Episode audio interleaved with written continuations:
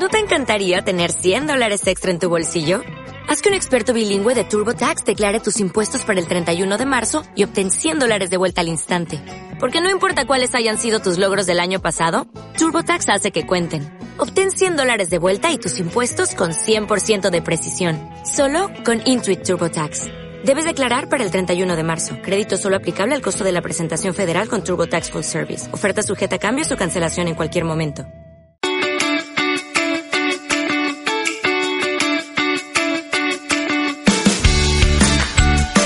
Bienvenidos a Cuidarte, un programa en el que te damos todos los recursos, formación e información para que puedas llevar una vida saludable, de un modo sencillo y con pequeños gestos que incorporar día a día. Porque creemos en la revolución de las pequeñas cosas y porque queremos ayudarte a tomar las riendas del estilo de vida que deseas. Soy Marta Reguero y hoy vamos a hablar de consejos para aprovechar el tiempo.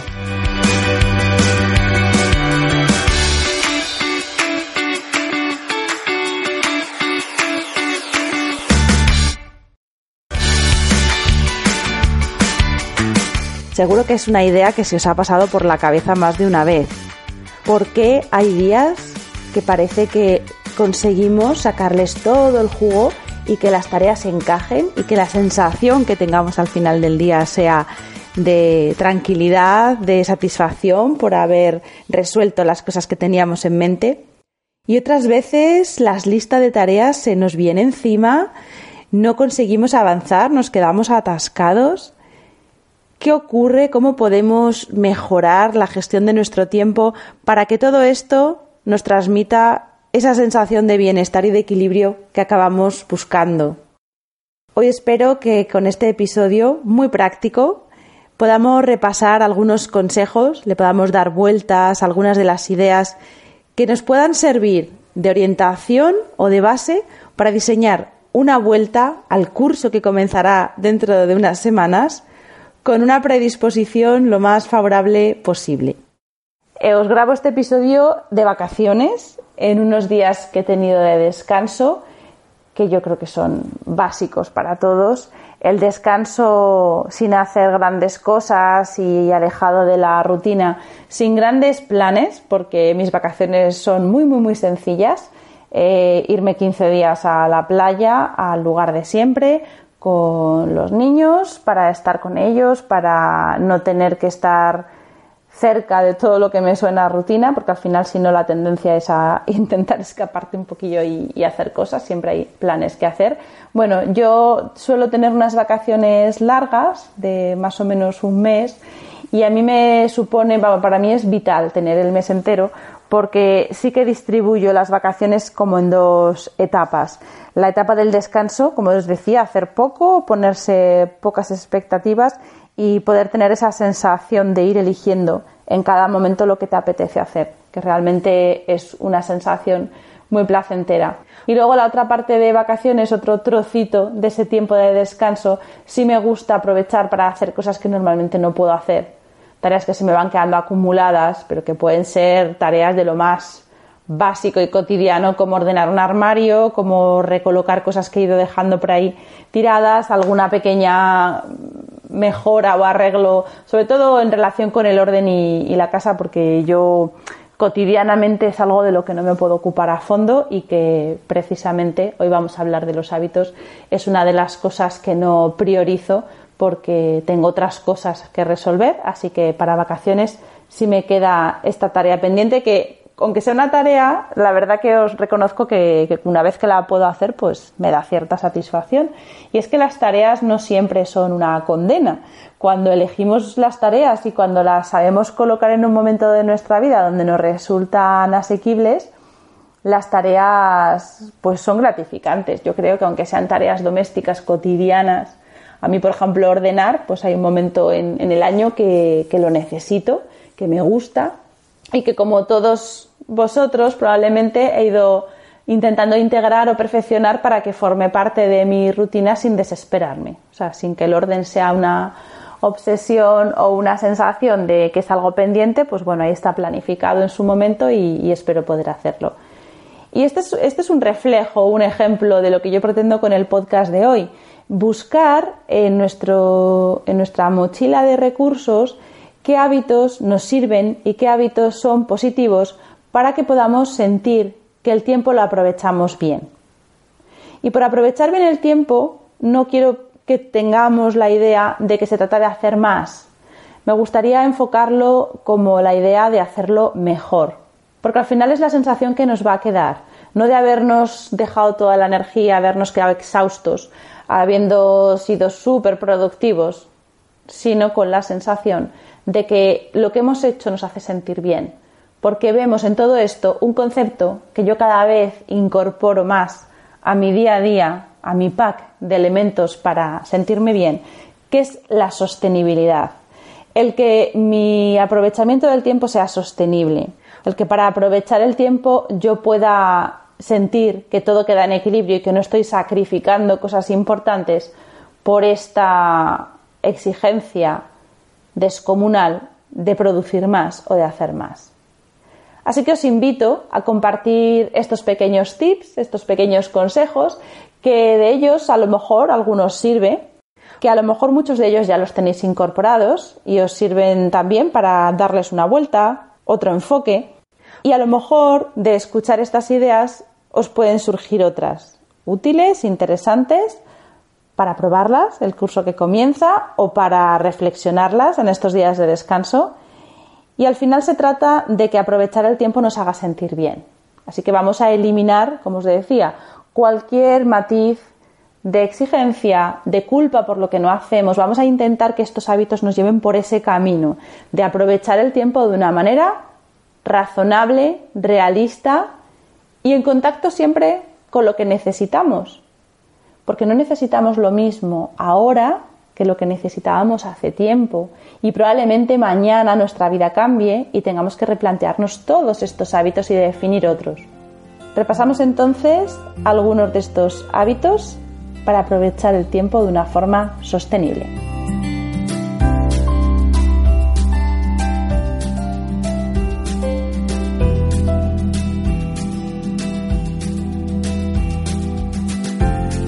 Primero de ellos es un clásico, planificar. Y planificar es la base para tener una hoja de ruta, sobre todo para haber podido tener perspectiva sobre lo que queremos hacer y para que tengamos claridad en el enfoque y luego una vez que estemos metidos en la tarea no desbocarnos ni salirnos demasiado de nuestro orden porque luego vamos a estar sujetos a muchos vaivenes. Así que una planificación nos permite sentir que caminamos con un pequeño mapa.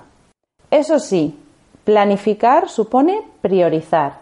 Y aquí nos encontramos con un obstáculo a veces que se nos hace bola. Priorizar implica decidir qué cosas son más importantes que otras y priorizar, siendo realista, a veces implica renunciar. Y yo sé que este verbo no es políticamente correcto hoy en día y que no es nada estético, pero para mí es muy real. No siempre vamos a poder con todo y no siempre todo lo vamos a tener en el mismo lugar prioritario. A veces, para ocuparnos de una prioridad, hay cosas que no vamos a poder hacer. Y a mí por lo menos me ayuda a saberlo y tenerlo muy claro. Todo lo que sea autoengañarme o ponerme imágenes poco reales de lo que quiero hacer o de lo que quiero conseguir, al final no me dan resultado. Así que priorizar y saber que hay cosas que no voy a hacer me permiten por lo menos tener esa idea clara y no llevarme luego decepciones. Y además, cuando priorizo y renuncio a algo, puedo establecer que esa renuncia sea temporal. Así que en un tiempo las cosas pueden cambiar y en un siguiente plan las prioridades pueden también invertirse. Y quizá este juego de equilibrios tenga aquí sentido cuando sabemos que habrá etapas en las que las prioridades estarán enfocadas en una línea y que eso no implica que nosotros estemos manteniendo esa planificación como algo que nos condena o nos encadena. La planificación tiene que ser además flexible. Es decir, tenemos que estar habituados a corregir a rectificar. Y eso nos va a ayudar muchísimo a que los planes no los sintamos como una especie de tiranía o como, como una losa que tengamos encima. Yo he sido una persona muy eh, dada a planificar de manera poco flexible y lo que ha ido ganando mi rutina con el tiempo ha sido siempre el ir suavizando todo este rigor y cuanto más realista y más flexible me he vuelto, mejores resultados he tenido. Eh, para ser flexible y para introducir elementos de corrección y de rectificación, nos hace falta también tener una actitud o un pequeño hábito previsto para cuando surgen los imprevistos. Los imprevistos muchas veces, en principio por definición, no van a depender de nosotros, así que cuando surja, mi consejo y el tip que tengo aquí seleccionado es enfocarme en la solución, eh, no es un buen momento para intentar buscar culpables, buscar la razón de ese imprevisto, lamentarse, incorporar una serie de emociones que nos van a robar mucha energía y que no van a solventar nada. Yo aquí os aconsejaría precisamente ese hábito de ponernos en modo solución, qué es lo que hay que solucionar, qué es lo que hay que resolver y qué es lo que hay que corregir para que nuestro plan pueda seguir más o menos activo y podamos seguir resolviendo las cosas que nos habíamos planificado. Es muy importante en todo este conjunto de planes, de priorización, el bajar las expectativas. Ojo con el perfeccionismo.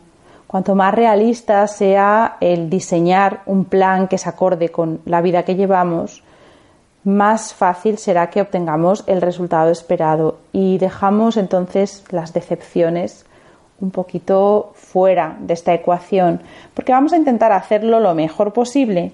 Y porque lo mejor posible hoy a lo mejor no es lo mismo que lo mejor posible que podíamos hace tiempo, nuestras circunstancias van cambiando. En este sentido, también uno de los consejos que yo tengo aquí eh, escrito eh, en letras de oro para no olvidarlo, es elegir modelos y metas reales. Yo soy una persona que tengo mucha tendencia a idealizar, no sé si os pasa a vosotros, planificar me gusta, me gusta eh, idear y tener una, una imagen mental de lo que quiero conseguir y cuanto más dejo rienda suelta a esta tendencia a idealizar, más me alejo de la realidad y luego esos planes no tienen forma de salir adelante. Así que elegir modelos y metas reales es muy positivo. Pero también incorporo aquí una alerta. No te compares. No compares lo que tú crees que está haciendo la persona de al lado. No compares tu sensación de productividad con lo que estás viendo. No conoces todo el contexto de quien muchas veces te habla o te cuenta. Así que busca modelos que para ti sean reales y no te compares con lo que para ti puede ser un modelo externo. Yo sí que intentaría aquí tener presente esa máxima de que tu comparación o tu sensación de mejora sea el mejorar tu propia versión de ti mismo, lo que tú has ido haciendo, lo que tu tendencia te lleva a hacer y ver si eso es lo que tú vas superando y con esa satisfacción te puedes quedar sin necesidad de incorporar otras personas, otras historias, como te digo muchas veces, siempre eh, probablemente estemos viendo solo un fragmento de la realidad a la hora de funcionar ya de lleno en las tareas, yo recomiendo fragmentar las tareas, precisamente para que no, parezcan a veces montañas. Hay tareas que se nos atascan, que nos suelen recomendar todos los gurús de la productividad hacer primero aquello que se nos atasca y se nos atraganta. Es complicado. A veces empezar el día haciendo una tarea que no te gusta es complicado. Sí quizá dedicarle un tiempo en el que puedas eliminar otras distracciones, pero para mí funciona muchísimo mejor el consejo de fragmentarla. Cuando una tarea se te atasque, cuando una tarea te, te, intimide, porque muchas veces al dejar de lado una tarea, procrastinar, dejarla para después, nos supone que el día que nos tengamos que poner con ella nos vamos a tener que enfrentar a algo que ha ido creciendo, por estar ahí aparcada, parece que la tarea se ha ido haciendo una bola cada vez mayor. En ese caso, yo te recomiendo fragmentala, divídela en pequeñas acciones y así por lo menos tendrás la sensación de que la tarea no crece, de que ese gran fantasma no te come. También es muy útil identificar ladrones de tiempo. Igual que esta tendencia a la procrastinación y a dejar para luego lo que no nos gusta, no somos realmente conscientes de esos hábitos o esa presencia continua de factores que nos roban tiempo. Y nos quejamos de que el tiempo no nos da, y es verdad que nos planificamos a veces demasiadas cosas, pero ojo a los ladrones de tiempo, los tiempos muertos de móvil, redes sociales, televisión, etcétera. Estamos tan sometidos a un montón de estímulos que somos poco conscientes de que a veces esos estímulos son una entrada para que se nos vaya por ahí una cantidad de tiempo que podíamos estar utilizando para algo más positivo. Y ojo, no me refiero a estar todo el tiempo en modo producción. El identificar ladrones de tiempo muchas veces es identificar elementos que nos roban tiempo de descanso. Cuando nosotros descansamos bien, los momentos que dediquemos a la productividad van a ser mucho más plenos. Si nosotros no descansamos, la sensación de estar continuamente en modo acción se multiplica.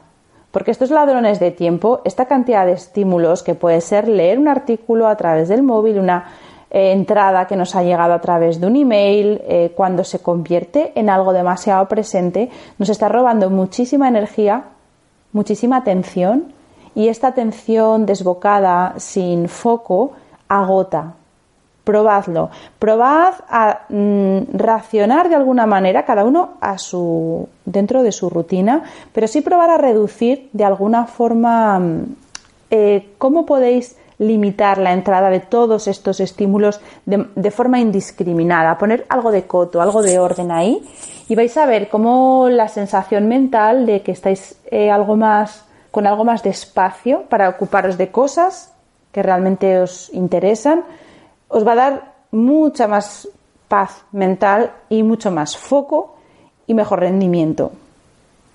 En este sentido, yo he descubierto una cosa que ha sido, pues, como os comentaba antes, lo de elegir un mejorar tu propio modelo en vez de mirar fuera. Yo mi propio modelo lo he ido perfeccionando y una de las cosas que he tenido que trabajarme ha sido la multitarea y todavía la intento trabajar. La multitarea está sobrevalorada. Yo he sido de las personas que ha intentado hacer tres cosas a la vez, pensando que con eso resolvía más y me he dado cuenta el desgaste tan enorme que supone a la mente el estar haciendo tres cosas distintas. Eh, la sensación de descanso y de potencia mental que supone el acostumbrarte a buscar un foco, una tarea que puedas sostener un tiempo. Y ese tiempo, muy probablemente, por como digo, el tipo de vida que llevamos, va a costar que sea un foco que de repente te puedas concentrar en algo durante una hora. Intenta hacerlo aunque sea fragmentando, dividiendo ese espacio de tiempo en trocitos más pequeños. Si tiene que ser 15 minutos haciendo una tarea, dedícale 15 minutos, pero intenta que esos 15 minutos sean solo para esa tarea. Y esto es más difícil cuando son tareas que no nos gustan.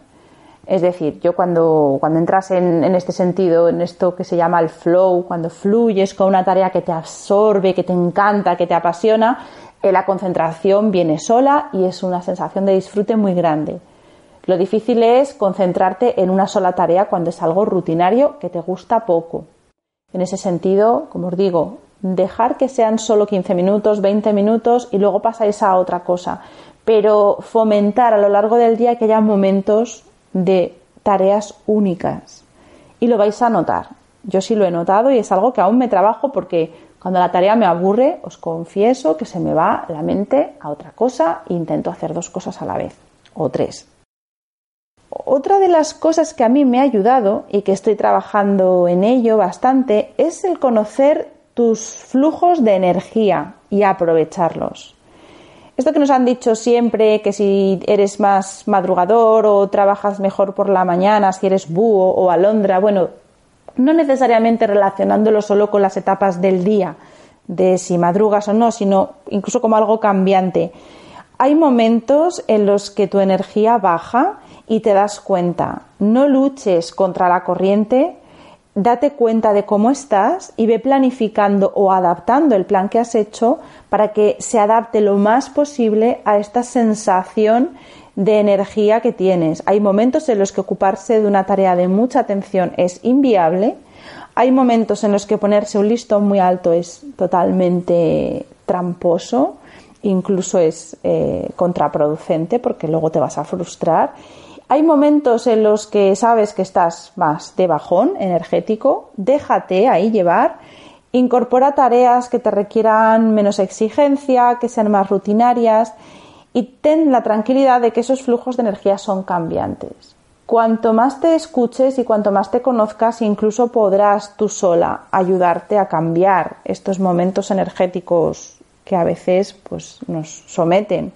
Si tienes tendencia a que la energía baje mucho y estás en una etapa en la que te notas con poca energía, dedícate a ver qué es lo que pasa y si tienes herramientas de las que aquí hablamos con frecuencia, puede ser meditación, puede ser actividad física, alimentación, todo lo que te pueda mejorar mira a ver qué puede ser. Pero si son cambios de energía habituales que están marcados por nuestra forma de vida, por nuestras rutinas, pues eh, elementos que, es verdad que puede ser hormonal, puede ser eh, la época del año, la estación.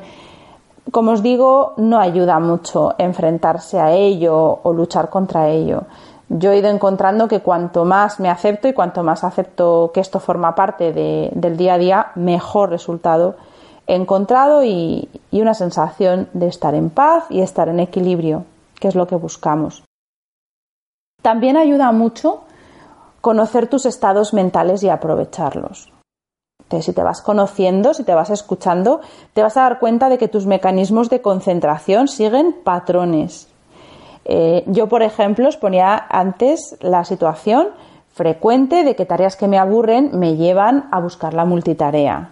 Entonces, tengo detectado esa, esa forma de comportarme. A veces luchar contra eso es una, una lucha perdida de, antemano. Entonces, bueno, pues intento, a veces cuando la tarea es totalmente mecánica, si la simultaneo con otra cosa, que puede ser pues escuchar un podcast o escuchar algo y estoy haciendo algo y tengo otra distracción y sé que no estoy en una atención plena, pero bueno, intento que esto no forme parte de mi rutina el 90% del tiempo. A lo mejor sé que yo de esa manera consigo un nivel de atención suficiente, pero por ejemplo, yo os cuento un hábito que a mí me funciona. Yo por las mañanas voy al trabajo eh, conduciendo y en ese momento siempre escucho algún podcast, algún audiolibro. Es un momento que uso como para nutrirme de ideas, de cosas que quiero leer, eh, personas a las que quiero escuchar. Sin embargo, el camino de vuelta, eh, cuando vuelvo a casa, lo hago en silencio. Y en ese momento no pongo la radio, no pongo podcast, no pongo libros, y mi ansia de seguir leyendo y seguir eh, recibiendo información y aprovechar el tiempo en ese sentido es, es muy intensa. Pero me he dado cuenta que necesito también esa presencia de la pausa, la pausa mental. Me viene bien para después de toda la mañana haciendo cosas tener un momento en el que todo se asienta. Para mí ese momento en el que vuelvo a casa implica un cambio de rol, eh, me voy a ir a buscar a los niños al colegio, empieza la tarde, donde tengo actividades completamente distintas, les tengo a ellos, tengo las clases después con mis alumnas y es como si el día tuviera esas dos facetas o esas dos partes muy diferenciadas. Entonces yo he descubierto que eso, que ese estado mental mío se beneficia de la pausa, del silencio y de un momento para que las cosas que se han movido durante la mañana se posen. Y me viene muy bien. Descansar. Descansar es un hábito básico que es una obviedad, que lo escuchamos continuamente y que nos resistimos a veces a asociar productividad con descanso. Y aquí una de las trampas mayores es descansar cuando estamos exhaustos. La clave es descansar sin necesidad de sentir que estamos agotados. Poder descansar como parte de nuestra rutina. Asumir que necesitamos ese descanso y que el descanso supone parar y supone no hacer y darte cuenta de que el descanso no te hace débil, no, te, no es una pérdida de tiempo y que el descanso incluso programado es algo que necesitas y que es tan importante como los picos de mayor productividad que puedas tener. Así que mi consejo es que le des importancia al descanso, al descanso cotidiano y que no asocies la idea de descansar solo como el momento en el que el propio cuerpo, tus propios límites te obligan a parar. También, en este sentido, yo he marcado como importante un hábito que es pedir ayuda. Ser consciente de tus limitaciones, de cuando no vas a llegar a todo. Pide ayuda. A veces creemos que poder con todo es, es un logro y pedir ayuda es mucho, mucho, mucho más, es un símbolo mucho mayor de fortaleza. Creemos que poder con todo es una obligación y sin embargo saber detectar que no llegamos y ser consecuentes con ello muestra que nuestro estado mental está mucho más a nuestro favor, que tenemos una ayuda dentro de nosotros mismos y esta ayuda es precisamente la conciencia, el darnos cuenta. Y sabemos que solos no vamos a poder. Así que puede ser una ayuda puntual, con algo pequeño, puede ser una ayuda que incluyamos en la planificación. Si vemos que no cuadran eh, los datos, que hacer y hacer eh, no encaja, que en ese horario que nos hemos hecho no hay momentos de descanso, que necesitamos a lo mejor esa ayuda para descansar, porque a veces pensamos que pedimos ayuda para seguir haciendo y a lo mejor la ayuda la tenemos que pedir precisamente para poder parar. Así que yo sí os recomendaría que le dierais una vuelta a, cuáles son vuestros hábitos a la hora de pedir ayuda. Si pedís ayuda cuando todo ya se desborda y entonces esa ayuda tiene un componente de desesperación que además realimenta el rechazo que tenemos a pedir ayuda. Porque si cuando pedimos ayuda la pedimos cuando nuestra sensación es de fracaso porque se nos ha venido todo encima, vamos a tener asociada esa idea de ayuda con la valoración que hacemos de nosotras mismas, nosotros mismos, de incapacidad. Y entonces el, círculo se completa y, es una espiral. Pedimos ayuda cuando se nos ha venido todo encima, luego pedir ayuda es reconocer que somos débiles. Ojo con esta asociación de ideas. Darle una vuelta y localizar dónde estáis vosotros, en qué punto, hacer las paces con vuestra limitación y asumir que es mejor pedir ayuda y pedir ayuda para poder seguir y para poder dedicaros a lo que, a lo que os hace sentir bien. Al final se trata de eso, no de hacer mucho, como decíamos al principio, sino de hacer mejor. E igual que he marcado aquí eh, la importancia de pedir ayuda, tengo un último hábito o un último consejo que es el utilizar herramientas que ayudan herramientas, pueden ser aplicaciones, pueden ser instrumentos, pueden ser recursos, puede ser cualquier solución creativa que os venga a la mente. Para vosotros eso es una herramienta que te ayuda, es una herramienta que tú puedes incorporar para que todo sea lo más fácil posible. El enfrentarnos a las cosas haciéndolas difíciles no nos va a hacer que seamos más capaces o que tengamos más brillo. Vamos a intentar aportar valor a lo que hacemos y nos podemos descargar de cosas más rutinarias, delegando, que también es una dificultad en esto de pedir ayuda, y utilizando herramientas. Las herramientas que también pueden ser eh, pues estos hábitos que estamos incorporando, ¿vale? Herramientas pueden ser todo ese equipaje que tú llevas contigo, esos aprendizajes que vamos haciendo a la hora de gestionar mejor nuestras acciones, nuestras nuestro equipamiento emocional a la hora de afrontar todo esto. En mi pack de herramientas básico, eh, el que, la que destaca por encima de todas es una aplicación de notas. Seguro que muchos de vosotros tenéis algún recurso parecido. cuando hablamos de, de, elementos de ayuda, no hace falta que sean cosas complicadas, pero, pero sí recurrir a ellas si de verdad necesitamos ayuda. Pues, por ejemplo, en mi caso, en la parte de planificación yo necesito tener ese plan que os decía y una herramienta tan sencilla como es una aplicación de notas para mí es básica. Yo uso Evernote que, que, tiene la ventaja de que las notas que vas grabando en el teléfono aparecen sincronizadas en todos los dispositivos que usas. Entonces yo me apunto ahí todo. Desde la, es, es casi como, es mi agenda. Realmente ahí apunto lo que tengo que hacer. Si tengo una idea que, que me interesa, si quiero recordar una lectura que tengo que retomar o buscar un libro para precisamente enfocarme un poco y no estar eh, picoteando, lo voy confiando todo en Evernote. Eh, lo puedo organizar por etiquetas, entonces busco las etiquetas que tienen que ver pues, con el trabajo, las etiquetas que tienen que ver con compras que quiero hacer, con información que quiero buscar y ahora, hoy en día reconozco que sin esa aplicación mi orden mental sería un caos. Puede ser algo así. Pueden ser también ayudas para cuidaros, que ya sabéis que aquí le damos mucha importancia a que cuidarse sea fácil. Y a lo mejor una aplicación para meditar, os puede ayudar si es algo que os cuesta y tenéis que tener algo fácil al alcance de la mano para en un momento dado poder introducir ese pequeño espacio de tiempo en el que calmar la mente y asentarla.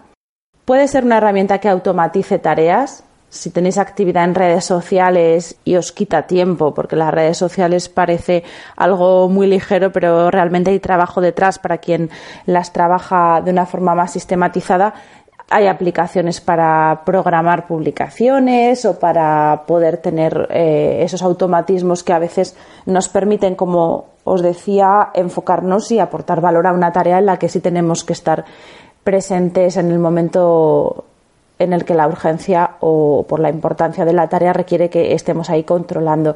En realidad sí hay una idea de fondo cuando usamos herramientas que es ceder parte de ese control, porque no podemos hacerlo todo de manera artesanal y todo guiándolo de principio a fin. Así que de todo este repaso de ideas, lo que sí se ve o lo que yo tengo cada vez más claro, y espero que si os parece interesante podamos tratarlo aquí en el podcast, es también darle una vuelta a la filosofía que hay detrás de la productividad. Como veis, al hablar de las herramientas, de los consejos y los trucos para ser más productivos, han ido surgiendo conceptos que tienen que ver con nuestro enfoque mental, lo que ahora se llama el mindset. Bueno, pues esa predisposición, ese eh, esquema mental que tenemos y según el cual nos tomamos las cosas. Yo creo que es un tema interesante para que le demos una vuelta en un episodio futuro, así que os invito a que me dejéis vuestras aportaciones y le daremos también un espacio a reflexionar sobre cuál es nuestra mentalidad a la hora de intentar ser productivos.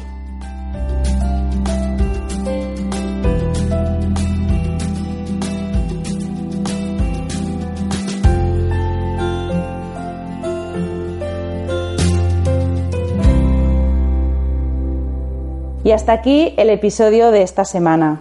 Espero que os haya resultado interesante, que despierte ideas y reflexiones sobre lo que os sirve, lo que no, que os sirva de motivación para crear vuestras propias rutinas y manteneros en el camino de búsqueda hacia todo lo que os puede hacer sentir bien. Nos encontramos de nuevo por aquí el próximo jueves, con contenido inspirador enfocado en hacerte más fácil la apasionante tarea de cuidarte. Ya sabes que te agradezco enormemente la difusión de este contenido y tu apoyo a través de las valoraciones en iTunes o Apple Podcast, los me gusta en iVoox y las suscripciones en cualquiera de estas plataformas. Con estas acciones me regaláis visibilidad y me ayudáis a crecer. Un fuerte abrazo y cuidaros mucho.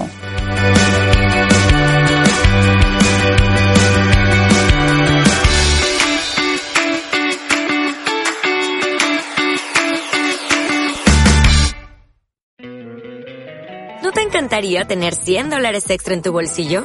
Haz que un experto bilingüe de TurboTax declare tus impuestos para el 31 de marzo y obtén 100 dólares de vuelta al instante. Porque no importa cuáles hayan sido tus logros del año pasado, TurboTax hace que cuenten. Obtén 100 dólares de vuelta y tus impuestos con 100% de precisión. Solo con Intuit TurboTax.